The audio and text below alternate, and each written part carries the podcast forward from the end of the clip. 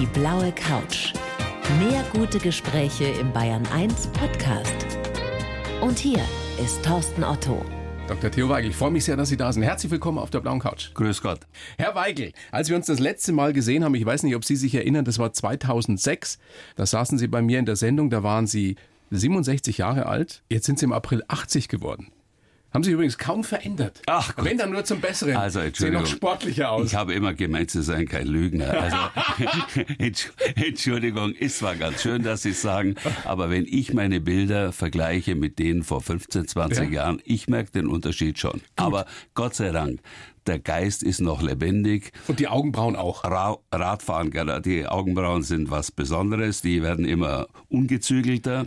Neulich hat mich ein Mensch angeschrieben, ich soll doch um Gottes Willen die Augenbrauen stärker pflegen, sie auch schneiden lassen. Sie seien neulich bei einer Talkshow ganz unangenehm, vor allen Dingen die linke in die Höhe geschnellt. Dem habe ich geantwortet, es bleibt wie es ist, so wie der liebe Gott sie geschaffen hat. Auf alle Zeiten. Und jetzt sind Sie im April, wie gesagt, 80 Jahre alt geworden. Haben Sie groß gefeiert? auch in der Familie. Aber okay, äh, die CSU hat sich's nicht nehmen lassen und hat für mich eine Veranstaltung gemacht. Und War mein, da Stoiber dabei? nein, war nicht dabei. Und äh, mein Heimatort, der hat etwas sehr Nettes arrangiert, nämlich die Schulen in Ursberg. Darunter sind äh, Schulen für Behinderte und Werkstätten für Behinderte, haben da eine nette Feier gemacht. Und die, die Schmiedelehrlinge haben mir ein wunderschönes Kruzifix geschmiedet. Das war sehr schön. Wie würden Sie sagen, haben Sie sich in diesen 13 Jahren seit unserer letzten Begegnung verändert? Wenn man das in einem Satz relativ plakativ formuliert. Man wird gelassener. Man nimmt die Zeit ernst und ist dankbar für die Zeit. Das waren Sie damals noch nicht? Noch nicht so stark, aber das nimmt zu. Und ich glaube, dass man dann auch im Alter, wenn man sich etwas zurücknimmt, dennoch einer jungen Generation etwas mit auf den Weg geben kann. Ich war mal bei einer Diskussion eines Gymnasiums im Allgäu und wusste nicht, dass ein Journalist dabei ist. Und am nächsten Tag lese ich in der Zeitung, hat der Journalist äh, einen der äh, Schüler gefragt, wie fandet ihr denn den Weigel? Und dann sagt er, geiler alter Knacker. Schade, scha schade, dass er weg ist vom Fenster. Als das in der Zeitung stand, war die Irene nicht amused. Gell? Dann habe ich gesagt, also liebe Irene, etwas Besseres kann über einen älteren Menschen überhaupt nicht stehen. Na, ich würde sagen, es ist immer noch wesentlich besser, als mit Gerhard Schröder verwechselt zu werden, was Ihnen ja auch passiert ist vor Ah, das, langer also Zeit. das, das war schauderhaft. Nicht wahr? Ich gehe mit der Irene durch Kopenhagen spazieren. Plötzlich kommt eine Dame auf mich zu und schreit, um Gottes Willen, der Schröder. Dann habe ich gesagt, also wirklich nicht. Ich bin zwar mit allen möglichen Leuten schon aber mit dem Schröder nicht. Worauf sie dann auf meine Frau schaut und sagt, aber Sie sind die Irene Epple. Also die Irene war unverkennbar, ich nicht. so ist es mit der Popularität, wenn man als Politiker irgendwann mal weg vom Schirm ist. Wobei, ich meine, die meisten erkennen Sie wahrscheinlich immer noch, oder? Ja, bisschen altersabhängig. Aber ich staune auch, Jüngere erkennen mich nochmal wieder, aber ansonsten muss man davon ausgehen, die Leute, die vor über 20 Jahren ferngesehen haben, die erkennen einen noch. Also damals, als wir uns das letzte Mal gesehen haben, eben vor 13 Jahren, habe ich mir überlegt, da dachte noch keiner daran, dass die europäische Idee jemals wieder in Zweifel gezogen werden würde. Heute sieht das ganz anders aus. Ne? Also da hat sich schon einiges verändert und Ja, nicht unbedingt zum ich, Guten. Ne? da würde ich Ihnen widersprechen. Ehrlich? Damals? Nein, wir hatten damals eine kleinere Union. Damals waren gerade erst die mittel- und osteuropäischen Staaten eingetreten. Und man muss natürlich sehen, dass eine Union mit 27 oder mit 28 wesentlich schwerer zu gestalten ist als zu unserer Zeit mit 12, 15 oder weniger. Insofern ist es schwieriger geworden. Und trotzdem war es ein Qualitätssprung, ein Quantensprung, dass diese Länder sich aus der Abhängigkeit äh, Russlands oder früher der Sowjetunion befreien konnten und heute zu Europa gehören. Oder dass die baltischen Staaten heute zu Europa gehören. Das ist doch etwas Fabelhaftes. Also Absolut. insofern, insofern bin ich nicht nur skeptisch und auch die europäische Währung hat sich äh, konsolidiert, ist heute nicht mehr in Frage gestellt, ist ganz klar die zweitwichtigste Währung der Welt. Probleme hatten wir früher auch. Nur merkwürdigerweise die Probleme, die wir früher hatten, dass innerhalb von ein, zwei Jahren 300 Milliarden Dollar aufgewendet werden mussten, um Währungen zu stabilisieren, wie das Anfang der 90er Jahre stattgefunden hat. Darüber redet man nicht. Das ist in Vergessenheit geraten. Aber Sie sind bis heute optimistisch, was Europa betrifft? Ich bin Optimist und ich bin auch überzeugt, äh, dass dieses Europa Bestand haben wird. Wir brauchen allerdings eine junge Elite junger Menschen, die sich für Europa einsetzen. Nichts ist selbstverständlich, nichts bleibt für ewig gewährleistet und darum unterstütze ich, was die jungen Leute Pulse of Europe am Sonntag in vielen Städten in den letzten Jahren abgezogen haben. Und da wünsche ich mir, dass mehr Politiker hingehen. Also, wenn wir noch ein bisschen weiter zurückgehen, nämlich in die 80er, die wir ja gerade feiern hier bei Bayern 1, da hätte vielleicht auch keiner dran geglaubt, dass es jemals ein vereintes Europa geben könnte. Wer hätte damals geglaubt, dass es ohne einen Schuss auf friedliche Art und Weise zum Vereinigten Deutschland kommt? Und Woran dass, Sie ja maßgeblich beteiligt und dass waren. Ne? eine Million Sowjetrussen, die sich auf deutschem Boden in der DDR befunden haben, friedlich zurückgehen, dass alle Waffen, Zehntausende von Panzern, Atombomben, Raketen, alles innerhalb von dreieinhalb Jahren abgezogen wird. Und bezahlt haben wir dafür zwölf Milliarden D-Mark. Das will ich nur mal sagen. Das ist die Hälfte dessen, was die Restrukturierung von Landesbanken gekostet hat. War das das prägendste Ereignis für Sie in den 80ern? Die Wiedervereinigung bzw. der Fall der Mauer 89? Das prägendste war wahrscheinlich, als 1994 der letzte Oberbefehlshaber der russischen Streitkräfte Burlakow mir die Schlüssel von Karlshorst übergeben hat und seine Soldaten antreten ließ und dann singen die auf Russisch und dann auf Deutsch ein Lied Deutschland, wir reichen dir die Hand und kehren zurück ins Heimatland. Die Heimat ist empfangsbereit, wir bleiben Freunde alle Zeit. Auf Frieden, Freundschaft und Vertrauen wollen wir unsere Zukunft bauen das hat mich erschüttert, das hat mich bewegt. Da habe ich mir gedacht, mein Gott, wie schön wäre das gewesen, wenn das meine Eltern noch erlebt hätten oder mein mit 18 Jahren im Krieg gefallener Bruder. Fragt man sich natürlich heute auch wieder angesichts von Putin, ähm, wie es um die Freundschaft jetzt bestellt ist. Wir hätten unter Putin das nicht erreicht. Das ist das große Glück, dass damals Gorbatschow und Shevardnadze an der Spitze der Sowjetunion standen und die begriffen haben, das Gegeneinander macht keinen Sinn, wir müssen zum Miteinander kommen kommen. Ihnen und George Bush in den Vereinigten Staaten von Amerika sind wir auf ewige Zeit zu unendlichem Dank verpflichtet. Ihre Erinnerungen, in denen Sie unter anderem das alles verarbeitet haben, heißen, Ehrlichkeit ist eine Währung. Ob Ehrlichkeit wirklich eine Währung ist, kann man ja das Gefühl kriegen, dass das in der heutigen Zeit ziemlich umstritten ist. Fast so umstritten wie der Euro. Aber um Ehrlichkeit müssen wir uns bemühen, ja. weil Ehrlichkeit erzeugt Vertrauen. Und nur mit Vertrauen, das auf Ehrlichkeit beruht, sind Freundschaften zu schaffen, auch in der Politik. Und in der Politik muss man sich aufeinander verlassen können. Und ohne diese Verlässlichkeit wäre es nicht gelungen, dass Helmut Kohl mit Gorbatschow, mit George Bush, mit Mitterrand und mit anderen die Grundlagen für diese unglaublichen Entwicklungen, die wie ein Wunder waren, hätte erreichen können. Also insofern ist Ehrlichkeit notwendig. Wir alle sind keine Heiligen, aber Ehrlichkeit in der Politik ist schon ein ganz gewichtiges Moment. Aber können Sie gerade auch viele junge Menschen verstehen, nicht nur junge Menschen, auch ältere, die heute sehr, sehr skeptisch sind, wenn man sich eben Machtpolitiker wie Trump, wie Putin anschaut? Ja, Dass gut, man da äh, sagt, welche Rolle spielt da die Ehrlichkeit? Ja, darüber lässt sich in der Tat diskutieren, auch über die ganze öffentliche Diskussion, über die Fake News. All das spielt eine ganz andere Rolle. Trotzdem natürlich verlogene Gestalten in der Politik gab es früher auch die sind heute nicht neu. Mir passt Putin dort nicht, aber der ist mir immer noch lieber als Brezhnev in den 60er oder 70er äh, Jahren. Mir gefallen einige Herrschaften in Ungarn und in Polen nicht. Aber die sind mir immer noch lieber als die, die vor 35 Jahren damals Und dort Trump an der Macht auch lieber wären. als ein amerikanischer Präsident nein, vor 30 Jahren? Eher nein, nicht, da sind mir alle seine Vorgänger, soweit ich sie kenne, sympathischer. Was unbedingt oft unterschätzt wurde, ist Ihr Humor, Herr Weigel. Das habe ich auch wieder bei der Lektüre festgestellt. Ihren Prolog, da, den nennen Sie ja schon mal die Augenbraue. Warum fangen Sie Ihr Buch schon an? Ja, weil das natürlich ein Kennzeichen ist und äh, ein Kind wurde mal gefragt, äh, kennst du den Weigel? Da hat äh, das Kind gesagt, ja, das ist der mit dem Schnurrbart über den Augen. Also insofern spielt es für Jung und Alt eine, eine, eine gewisse Rolle Und Ernst Maria Lang, der äh, unglaubliche Karikaturist. Karikaturist der Süddeutschen Zeitung, hat mir einmal gesagt, wissen Sie, Herr Weigel, Sie sind wenigstens karikierbar. Ein Teil der Politiker hat kein Gesicht. Und insofern, insofern war... Jedenfalls haben Sie ein Gesicht, hat er gesagt. Ich ne? glaube schon, ja, dass ich da darauf verweisen kann. Und insofern war das ein Markenzeichen. Und Sie bleiben, wie Sie sind. Und der Leinemann hat mal geschrieben, das ist der, dem die Schnurrbärte fidel über den Augen hüpften. Das ist natürlich eine literarische Umschreibung. Wenn wir jetzt wieder ein bisschen ernsthafter werden, was haben Sie denn im Zuge des Schreibens erfahren über sich oder beziehungsweise womit haben Sie sich nochmal emotional auseinandergesetzt? Ich hatte das Gefühl, es war im Besonderen Ihre Kindheit. Ja, ganz sicher weil ich habe darüber nachgedacht, wie war die Kindheit? Was hat dich geprägt? Was hat dich verändert? Was beziehst du heute noch aus der Kindheit?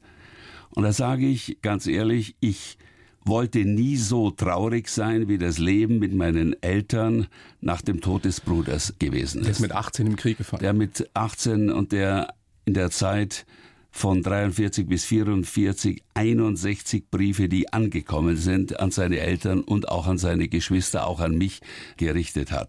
Und äh, für mich war eines klar, du musst raus aus der Traurigkeit. Du musst einen anderen Weg finden. Und ich habe versucht, ihn zu finden mit Freunden, die ich heute noch habe, in Oberrohr, in Ursberg und anderswo. In der Gemeinschaft. Die katholische Jugend von Ursberg hat mir unendlich viel gegeben dann äh, das politische Leben innerhalb der Jungen Union und auch innerhalb der CSU. Und äh, ich habe schon in den 50er und 60er Jahren das Honorationprinzip nicht geliebt, dass da ein Paar in einem Ort über alles bestimmt haben. Sie waren schon immer passte. so ein kleiner Aufrührer. Ne? Ja, das war ich. Also schon mit zwölf. Ich kann mich erinnern, als ich für den Kreistag kandidierte mit 26, da komme ich also in eine Wahlversammlung in einen Ort und dann sagt ein sehr bekannter Handwerksmeister, Weigel, wenn Sie eine Million mitbringen, dann können Sie in den Kreistag kommen. Wohlgefälliges Nicken. Dann habe ich ihm gesagt, wie viel haben Sie mitgebracht, als Sie in den Kreistag gekommen sind? Darauf schweigen. Sag ich, Sie müssen doch auch mindestens eine Million mitgebracht haben, wenn Sie so dumm daherreden. Darauf sagte er, sage ich, also Sie haben nichts mitgebracht, folglich machen Sie mir keine Vorschriften. Und das war damals äh, so in jungen Jahren durchaus gewagt, gegen eine überwiegend ältere Generation so zu argumentieren, aber das habe ich mich getraut. Und es gab auch damals immer wieder bei solchen Veranstaltungen alte Nazinester. Und mit denen habe ich mich damals schon entschieden angelegt und sie bekämpft. Und Sie haben es auch schon viel früher gewagt, sich mit Autoritäten anzulegen, zum Beispiel mit zwölf als Ministrant. Ja, als mir damals der Mesmer Ohrfeigen gab weil ich nicht brav war. Das räume ich durchaus ein. Ich war weder ein braver Schüler, noch war ich ein sonst ein besonders braves Kind. Aber ich habe gesagt, ich lasse mir mit zwölf keine Ohrfeigen mehr geben und habe dann Abschied vom geliebten Ministrantentum genommen. Und in meiner Abiturrede habe ich gewagt, den Typus der Oberrealschule damals etwas zu attackieren, dass da zu wenig Geisteswissenschaft vorkommt. Das hat zum Entsetzen der Lehrerschaft und des Direktorats geführt und hat mir auch erhebliche Unannehmlichkeiten eingebracht. Aber ich war der Meinung, Sie ich, konnten muss, nicht anders. ich muss das sagen, ja. Ich muss mir treu bleiben, aber manchmal bin ich dann schon auch in meinen Unbotmäßigkeiten und Frechheiten übers Ziel hinausgeschossen. Wie wahrscheinlich die meisten von uns. So Irgendwann mal. Herr Weigel, ich. Da lobe ich mir, wenn ich das ja? noch sagen darf, die Menschen, die das akzeptieren. Ich bin dann auf einen Seelsorger in Ursberg gestoßen, in Superior Prim. Und der hat das akzeptiert.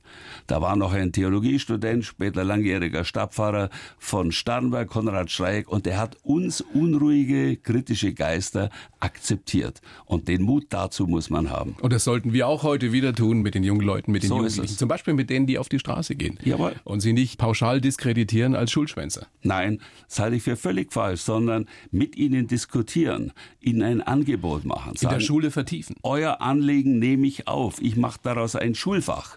Nicht wahr? Ich hole dazu Sachverständige, ich hole dazu Politiker, die darüber diskutieren, mit euch darüber diskutieren. Sie stünden bereit, oder? Da bin ich ganz sicher. Ja gut, ich bin kein Fachmann in Sachen Umweltpolitik. Nicht natürlich orientiere ich mich, natürlich lese ich, aber da müssten echte Fachleute dazukommen, die sagen, was ist der Stand der Naturwissenschaft? Und das ist im Moment, glaube ich, auch das große Problem. Die Bundesregierung müsste sagen, so, was ist los? Was sind gesicherte Erkenntnisse, die jeder akzeptieren muss? So, was können wir Deutschen tun? Was kann und muss über Europa geschehen? Und was muss dann weltweit geschehen? Ein solches weltumspannendes Programm müsste man auflegen und damit könnte man auch Menschen überzeugen, um damit Opfer dafür zu bringen. Wir das, fordern ja von den Menschen, Opfer dafür zu bringen. Das ist herrlich zu sehen, wie engagiert und informiert Sie bis heute sind, Herr Weigel. Das könnten Sie aber ja nicht anders. Ne? Ich gebe mir Mühe und das ist das Wichtige, ein ganzes Leben neugierig zu bleiben, sich nicht auf das zurückzuziehen. Mir sind die Alten auf den Wecker gegangen in den 50er und 60er Jahren, die einem erzählt haben, wie das vor 20, 30, 40 Jahren war. Das haben wir schon immer so gemacht. Wie der Adenauer das entschieden hat, was der Ludwig Erhard dazu gesagt hat. Sei Leute, das hilft mir doch nicht. Neugierig sein, sich überzeugen lassen, offen sein, das ist wichtig und da ist es wichtig, immer wieder Menschen Texten zu begegnen. Nicht? Weil ich habe früher nur die schöne klassische Literatur gelesen, bis ich den Literaturkritiker Paul Konrad Kurz kennengelernt habe. Der hat mir gesagt, ja, du musst natürlich Böll lesen, du musst natürlich Grass lesen. Ja gut, also Grass war für mich ein, ein Übel zu dem Zeitpunkt, bis ich dann entdeckt habe, hoppla, es ist interessant, die Leute zu lesen. Theo Weigel, Ehrlichkeit ist eine Währung, Erinnerungen. Was mir so gut daran gefallen hat, Herr Weigel, ist, dass Sie sagen, das schreiben Sie, glaube ich, auch, Sie wollen Persönliches erzählen, ohne Privates preiszugeben. Warum ist Ihnen das so wichtig gewesen? Ja. Warum persönlich erzählen? Das Persönliche gehört zum Leben. Auch persönliche Niederlagen, persönliche Schicksale nicht wahr? Das Schicksal damals, als 1944 äh, der Bürgermeister an die Tür klopfte und mitteilte, mein Bruder ist mit 18 Jahren gefallen. Was da sich waren daraus Sie ergeben sechs Jahre alt? War ich fünf Jahre fünf, alt fünf Jahre und kann mich genau an den Tag erinnern. Und das hat das Leben verändert. Und als ich dann später, nach dem Tod meiner Mutter, äh, die 61 Briefe entziffert habe, die in schwierigen Situationen geschrieben wurde, noch auf Deutsch. Die er zum Teil an Sie persönlich auch an, geschrieben auch hat, an den kleinen Bruder. Auch an mich, an den kleinen Bruder, immer wieder Grüße an den kleinen Bruder, Frage, bist du auch brav und so weiter und so fort. Oder wenn ich zurückkomme, raufen wir. Und dann, dann steht plötzlich ein Satz da, vielleicht wäre es besser, wenn bald Schluss ist. Und da schreibt ein 18-Jähriger. Weil er es nicht dann, mehr ausgehalten hat? Weil es nicht mehr zum Aushalten war, weil er die Ausweglosigkeit des Krieges gesehen hat.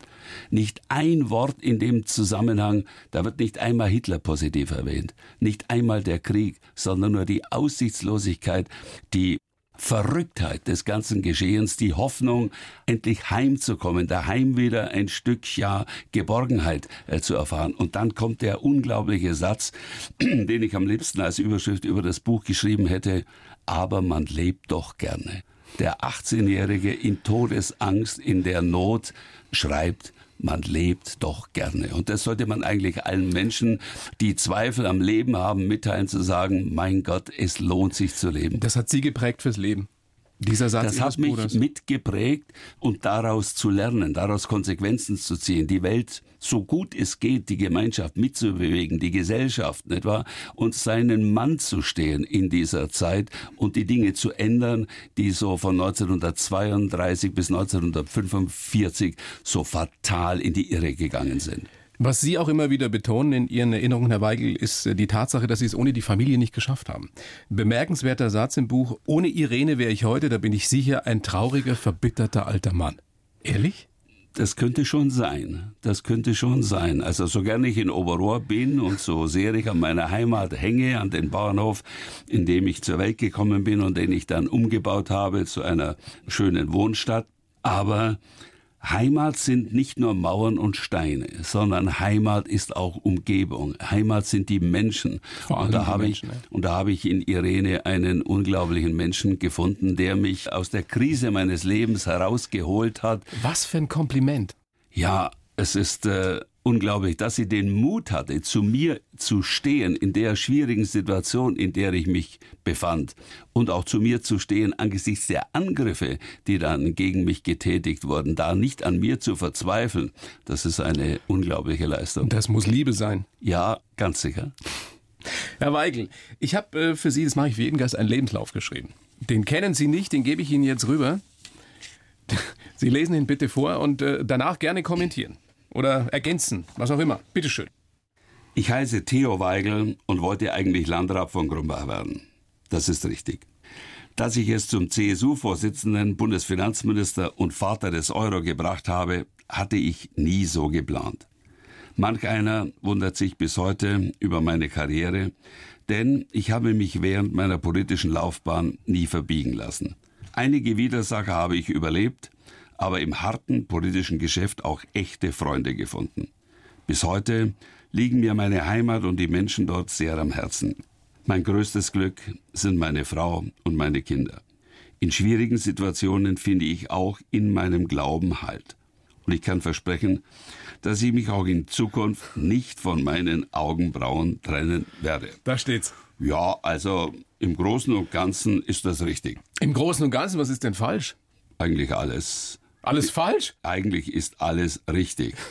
Äh, also. Nein, finde nichts Kritikwürdiges. Gut, da gibt es ja einiges zu besprechen. Geboren, wie gesagt, am 22.04.39 in Oberrohr bei Krumbach in Schwaben. Der Papa war Maurer. Maurerpolier in Ursberg. Und ähm, Teilzeitbauer?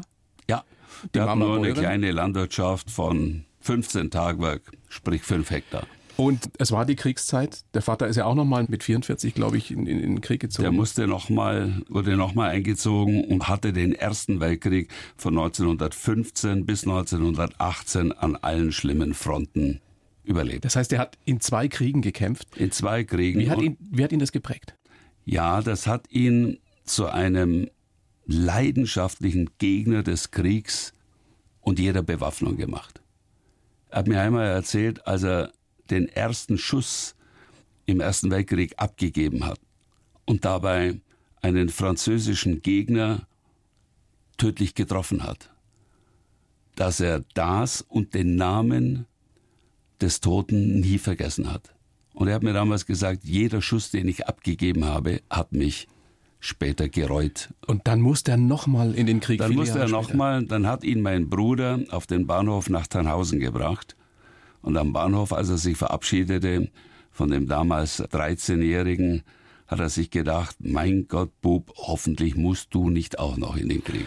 Mein Vater wurde dann mit 45 Jahren wie alle entlassen und mein Bruder ist mit 17 Jahren eingezogen worden. Dieser Moment, als Sie dann erfahren haben mit fünf Jahren, dass Ihr Bruder gestorben ist. Sie haben vorhin schon gesagt, Sie, Sie haben das nach wie vor vor Augen. Wie hat die Familie das überhaupt verkraften können?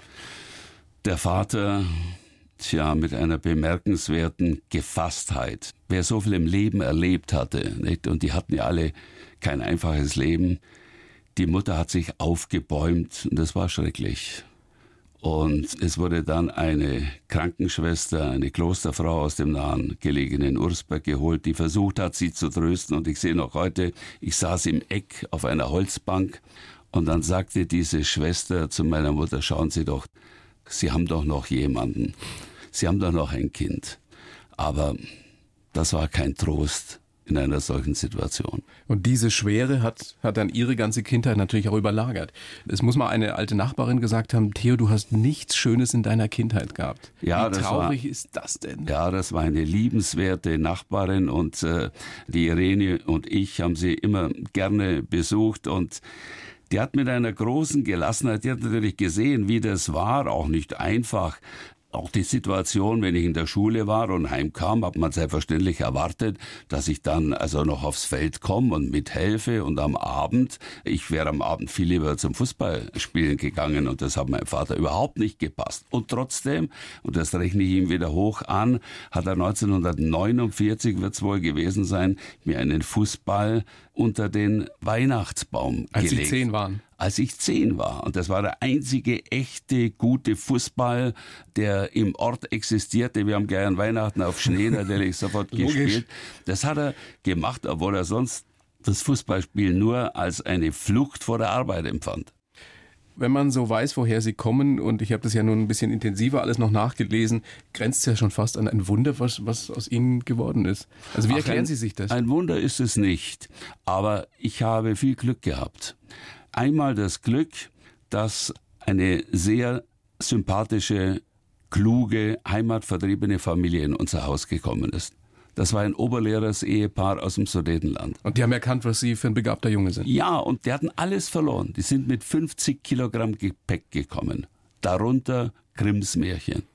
Das haben sie mir geschenkt, als sie gegangen sind. Heute noch ein wertvoller Schatz in meiner Bibliothek. Und dann hat mir die Frau Diewisch Märchen vorgelesen.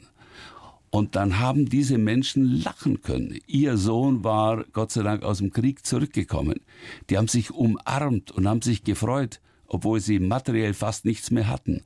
Und das hat mich fasziniert, das hat mich bewegt. Das heißt, es gibt auch eine andere Welt außerhalb des Schmerzes, außerhalb der Traurigkeit. Das haben Sie da zum ersten Mal erfahren? Das habe ich erfahren, was Liebe sein kann, was Fröhlichkeit sein kann. Leichtigkeit. Una Leichtigkeit, unabhängig vom materiellen Besitz. Und die haben zu meinem Vater gesagt, schicken Sie den Buben doch auf die Oberschule, der hat das Potenzial. Hat er das verstanden? Mein Vater hat das sofort verstanden und unterstützt. Die Mutter war dagegen. Die Lehrer waren dagegen. Der Pfarrer war dagegen. Der Pfarrer war dagegen und hat gesagt, auf dem Weg von Oberrohr nach Krumbach im Omnibus, acht Kilometer, kann eine sittliche Verderbnis entstehen. Ein solcher Unfug. Ich bin ihm nicht böse. Später war er sehr, sehr nett und, und, und gut zu mir.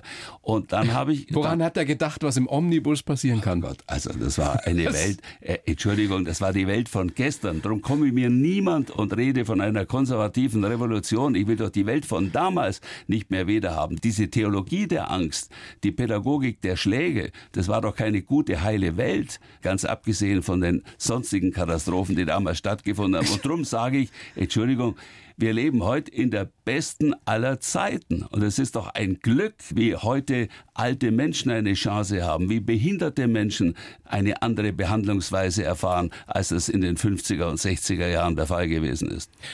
Wissen Sie was, Herr Weigel, was ich mir gerade wieder denke, warum Sie nicht mehr in der Politik sind? Sie müssten, ich, ich, ich würde Ihnen Alles garantieren, wenn Zeit. Sie jetzt wieder einsteigen würden, so wie Sie jetzt gerade reden wieder und so überzeugend wie Sie sind, davon bräuchten wir, es gibt tolle Politikerinnen und Politiker, also ich bin keiner, der sagt, die sind alle gleich, überhaupt nicht, Nein. aber es bräuchte mehr wie Sie.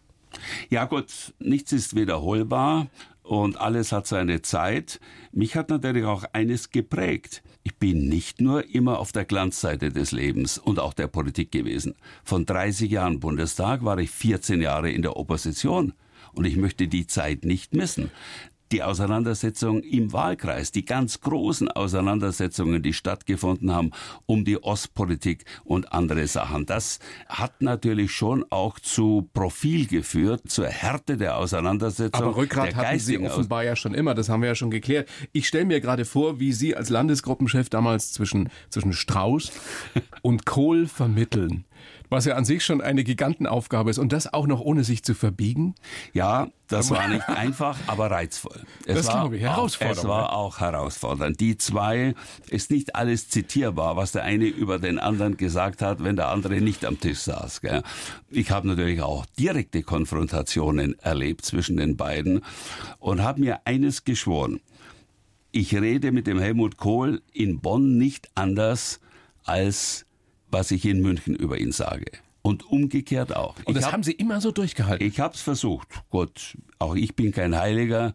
Wahr? Vielleicht auch dann und wann habe ich es wie Adenauer gemacht, auch mal geschwiegen. Nicht wahr? Aber, aber auch Strauß habe ich immer gesagt, das ist machbar, das ist nicht machbar. Das kann ich nur durchsetzen, wenn ich eine absolute Mehrheit hätte. Die habe ich in Bonn nicht. Ich brauche die CDU noch. Und wenn ich die CDU gewinne, muss ich immer noch die FDP gewinnen. Und zwischen FDP und CSU, da gab es Welten an Unterschieden und auch an, ja, auch Gehässigkeiten beiderseits.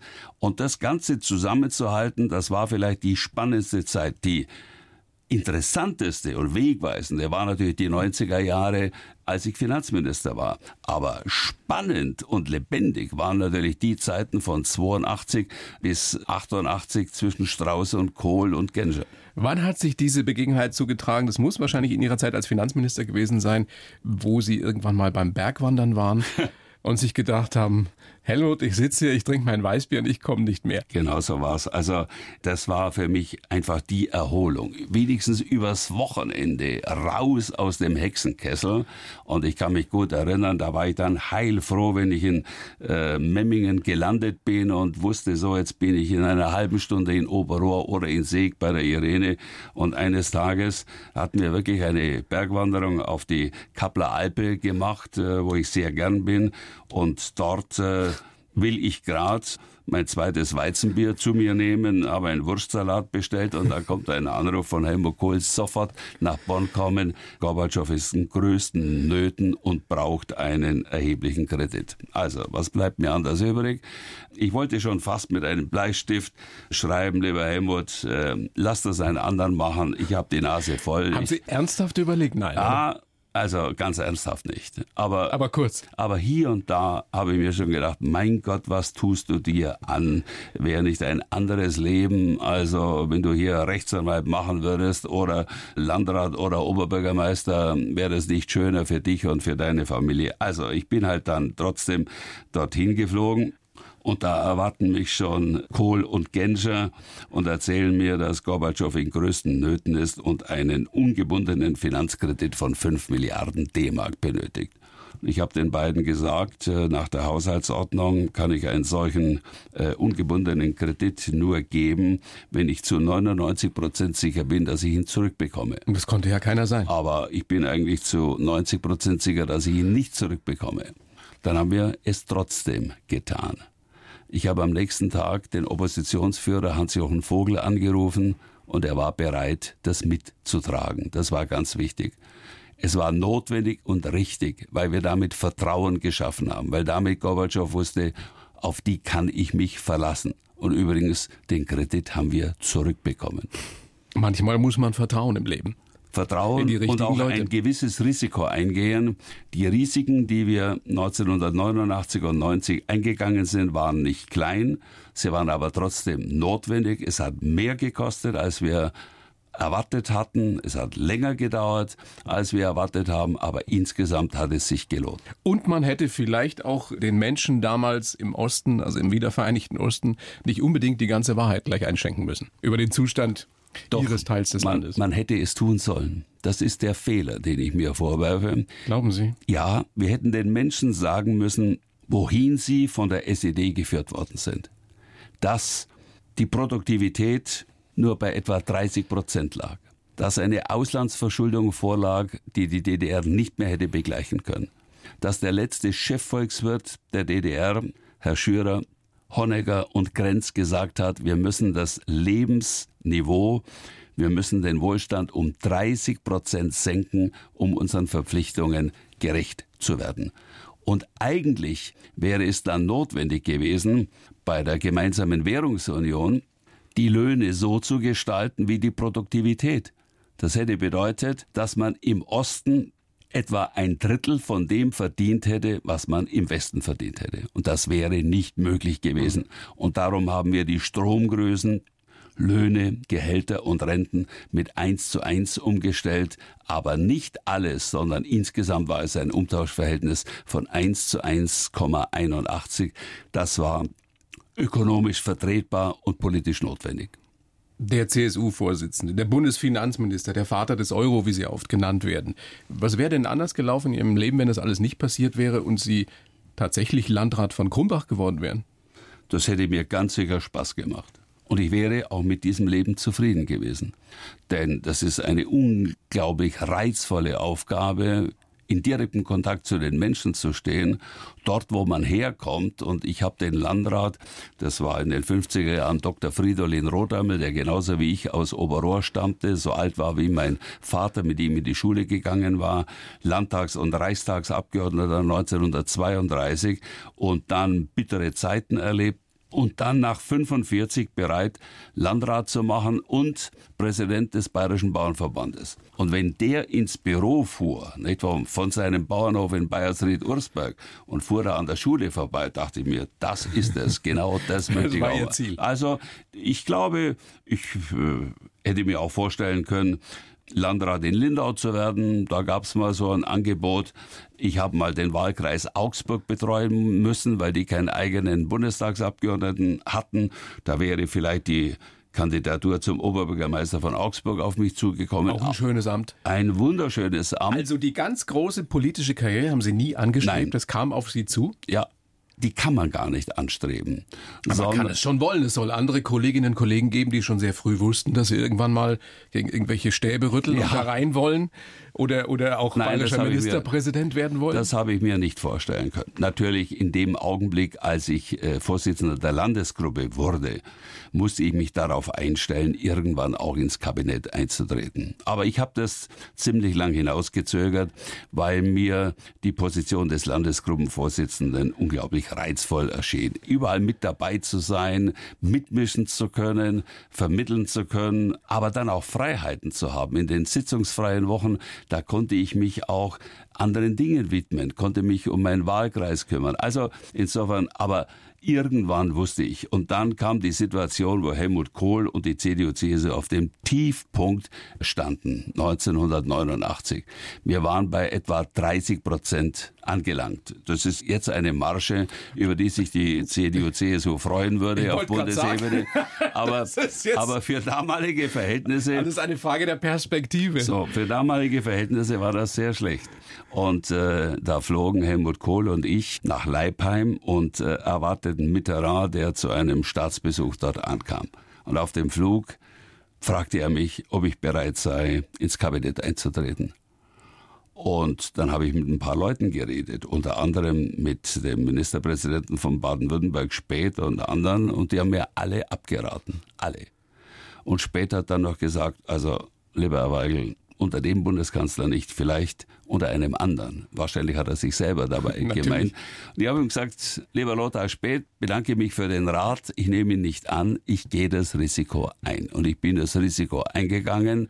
Jemals bereut? Mit, nein. Außer damals auf dem Berg auf der Alpe. Nein, ja, das war, ja, das stimmt. Nein, habe ich nie bereut. Es waren tolle, ereignisreiche Jahre und das konnte ich auch nicht ahnen, was sich in den zehn Jahren bewegt. Das war wohl das bewegendste, für Deutschland positivste Jahrzehnt des letzten Jahrhunderts. Und Sie haben es maßgeblich mitgeprägt. Wie oft oder wie sehr haben Sie bereut, dass Sie nie bayerischer Ministerpräsident waren? Das habe ich eigentlich nicht bereut. Das wäre auch eine reizvolle Aufgabe gewesen. Ich hatte mich aber eigentlich für die Bundespolitik entschieden. Ich hätte auch 1970, 71, äh, als ich Landesvorsitzender der Jungen Union war in Bayern, die bayerische Karriere angehen können. Franz Josef Strauß wollte mich ein paar Mal in sein Kabinett holen, als ins bayerische Kabinett. Das habe ich abgelehnt. Ich hatte einen großen Respekt vor ihm, aber ich wollte nicht unter ihm im Kabinett dienen. Und äh, aber Man hätte jetzt sehen müssen, wie Sie schauen gerade, Herr Weigel. ja, ja, Gott, nein, bei allem Respekt, gell? Aber ähm, ich bin ein Mensch, der auch mal zum Widerspruch neigt. Und 1976 in Kreuth habe ich ihm widersprochen. Das hat er mir zwei Jahre verübelt, danach nicht mehr. Danach nicht mehr. Das Der hat schon auch respektiert, dass Sie einer mit Rückgrat sind, oder? das ist das Tolle an Strauß. Viele Politiker sind nicht bereit, auch mal Fehler einzugestehen. Bei Strauß habe ich erlebt, als ich ihm widersprach und er wütend war, dass er nach einer Stunde zu einem herkam und sagte, Sie haben eigentlich recht. Das findet man ganz selten. Das ist Größe, zu eigenen Fehlern zu stehen und daraus zu lernen. Und wenn Sie Ministerpräsident geworden wären, dann würde vielleicht ja auch der Euro nicht Euro heißen. Also insgesamt glaube ich, dass ich in der Zeit als Bundesfinanzminister da noch ja, vielleicht noch interessantere Tätigkeiten bewältigen konnte. Franz Josef Strauß hat immer gesagt, Ministerpräsident in Bayern sei das schönste Amt der Welt, also noch vor Papst, äh, im Gegensatz zu Müntefering, der gesagt hat, Vorsitzender der SPD ist das schönste Amt nach Papst. Also, aber das habe ich ihm nie so recht geglaubt, denn also richtig aufgeblüht ist Franz Josef Strauß immer dann, wenn er in Bonn war, wenn er bei Koalitionsgesprächen Der- dabei der war. wollte doch unbedingt Kanzler werden, oder? Kanzler, er wäre auch zufrieden gewesen. Außenminister, das hätte ihn schon auch bewegt. Verteidigungsminister hätte er noch mal werden können. Da habe ich ihm dringend abgeraten, so etwas zu machen. Und es gab einmal eine bewegende Szene. Da fragte am Ende der Koalitionsverhandlungen Strauß äh, Helmut Kohl, was hast du jetzt für mich vorgesehen? Und Kohl antwortete, wenn du ins Bundeskabinett gehst, kriegt ihr vier Minister. Wenn du in München bleibst, kriegt ihr fünf Minister. das hat natürlich, hat natürlich zu einem eruptiven Auftritt. Hat er ganz ernst so gesagt? Ganz ernst. Der Strauß war wütend und hat mit einigen wütenden Bemerkungen den Raum verlassen. Und äh, ich musste ihn kurz danach aufsuchen. Da war er wieder ganz vergnügt. Da hat er gesagt, wie ging es denn weiter? Dann habe ich gesagt, wir haben heftig gestritten. Ich habe dem Paul gesagt, das sei unmöglich. Ja, gut gemacht. Dann haben wir noch einen Whisky miteinander getrunken und dann sind wir miteinander runtergeflogen. Gell? Und dann habe ich, also das war, glaube ich, an einem Freitag. Sind Sie mit ihm mal geflogen, wo er selber geflogen ist? Immer. Der ist immer selber? Immer, immer. Er hatte aber immer einen Co-Piloten dabei. Ja. Also das war kein Problem. Das war Nie was Brenzliges erlebt? Ja, doch, doch. In, in Moskau, als wir runtergegangen ja. sind, das war schon brenzlig.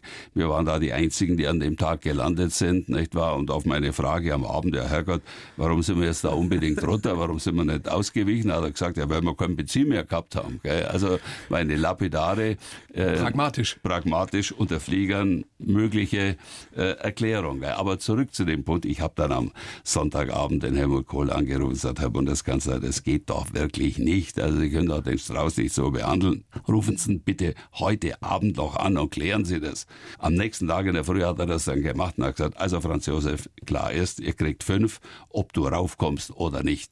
Und dann war Strauß wieder glücklich. Also das hat zu diesen Geschäften gehört zwischen den beiden zu versuchen, einen vernünftigen Weg zu finden. Aber der Ton war immer direkt und manchmal auch lauter. Der Ton war mitunter schon laut und direkt, aber es war auf Bundesebene dann eine reizvolle Geschichte. Ich nehme für mich in Anspruch, dass ich wahrscheinlich auch kein schlechter Ministerpräsident geworden wäre, aber was ich dann auch von 92 bis 98 im Bund erreichen konnte, war wichtig. Erzählen Sie doch noch kurz die Geschichte, Herr Weigel, wie der Name Euro wirklich zustande kam. Weil Jean-Claude Juncker war ja wohl nicht äh, begeistert von dem Namen. Ja, niemand war am Anfang begeistert, nicht? Nur ich war am wenigsten begeistert von EQ. Nicht? Das war ein Kunstname, auf den sich Helmut Schmidt und Giscard d'Estaing geeinigt hatten und der für uns nur die Abkürzung von European Currency Unit bedeutete. Für die Franzosen war es der Name einer Münze aus dem Mittelalter, die konnten sich damit schon anfreunden. Aber ich habe mir gedacht, wenn ich den Deutschen EQ vorschlage, da steinigen die mich, gell? denn die Deutschen liebten die D-Mark, verständlicherweise, war ja auch ein toller Erfolg. Und ähm, dann bin ich zum ersten Mal, dann habe ich mir überlegt, wie könnte man das nennen? Alle möglichen Dinge, Pfund und äh, Franken. Ähm, und bei Franken hat äh, Felipe González aus Spanien gesagt, das würde bei uns Franco heißen, das wollen wir nicht mehr. Lira wollten wir auch nicht, Schilling ging auch nicht, also Pfund ging auch nicht. Also plötzlich habe ich mir gedacht, warum eigentlich nicht Euro? Es gab Eurocard, es gab Eurocopter, alles Mögliche, sogar Eurosklerose. Ähm, wurde diskutiert. Na, dann lass mal alles weg und nennen es nur noch Euro. Damit ging ich zunächst mal zu Helmut Kohl, der sagte, mein Gott, das wird schwierig mit den Franzosen. Etwa, aber versuch's mal. Und dann der französische Kollege Jean Arthuis war alles andere als begeistert, aber hat nicht total abgelehnt. Ich habe gesagt, ihr müsst uns da entgegenkommen. Und dann musste ich das vorschlagen auf dem Europäischen Rat in Madrid 1995. Chirac war am Anfang knallhart dagegen. Und äh, dann kam Jean-Claude Juncker und sagt noch, aber das klinge nicht sehr erotisch. Da habe ich gesagt, Jean-Claude, du bist auch nicht mehr der Jüngste. Hauptsache, es klingt erotisch. Und darauf haben wir uns dann geeinigt. Weltklasse. Und das ist genau so passiert, ja? Genau so ist es passiert. Ja. Herr Weigel, wenn man mit 80 so auf so ein Leben zurückblickt, gibt es denn irgendetwas, was Sie aus heutiger Sicht wirklich anders machen würden? Also, das ist immer wieder die Frage auch, welche Fehler haben Sie gemacht? Natürlich hat jeder Mensch Fehler gemacht. Natürlich würde man sich anders entscheiden. Ja, manche gehören auch dazu, um der zu werden, der man ja, ist. Ja, und natürlich hat man auch im privaten Leben Fehler gemacht, äh, zu denen man aber auch stehen muss. Ich habe mal einen früheren Staatssekretär von mir gefragt, lieber Herr Haller, was haben wir eigentlich falsch gemacht? Dann hat er gesagt, lieber Herr Weigel, wir haben fast alles richtig gemacht. Und die Diktion gefällt mir. ja, so sollte man überhaupt auf sein Leben gucken und auf die Welt. Optimistisch, positiv. Dr. Theo Weigel, vielen herzlichen Dank für den Besuch hier auf der blauen Couch. Alles Gute, bleiben Sie gesund. Danke. Und schöne Grüße zu Hause an Irene. Ich gebe mir Mühe. Vielen Dank. Danke. Die blaue Couch, der Bayern 1 Talk als Podcast. Natürlich auch im Radio. Montag bis Donnerstag ab 19 Uhr.